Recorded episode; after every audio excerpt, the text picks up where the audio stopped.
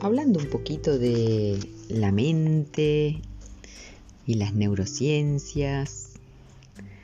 La mente o tu mente es la responsable de la dirección que lleva tu vida. Lo sé, a veces nos cuesta reconocerlo. Y tu mente no es sino un filtro integrado por ideas, pensamientos y creencias formados como consecuencia de las experiencias que has vivido. El cerebro es el órgano que está encargado de gestionar tu mentalidad. Asimismo, como probablemente sabrás, es el responsable del equilibrio del organismo. De ahí la intrínseca, intrínseca relación entre cuerpo y mente y sus consecuencias.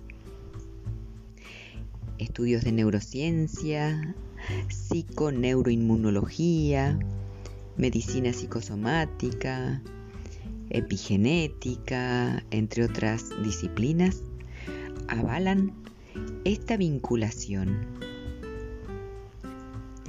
Lamentablemente, aún existen profesionales de la salud que dan la espalda a esta relación mente-cuerpo y su relevancia en los síntomas y patologías de los pacientes. Queramos o no, esta relación circunstancial tiene consecuencias físicas y, mental, y mentales en el organismo. La buena noticia es que tu cerebro y por tanto tu mentalidad puede modificarse y crear nuevos patrones de funcionamiento más saludables. En otras palabras, es posible y factible pasar de una mentalidad tóxica a una mentalidad saludable. De vivir a merced de ese mono loco en que se convierte tu mente en ocasiones y a disfrutar del bienestar que aporta aprender a calmarlo y dirigirlo hacia una vida plena.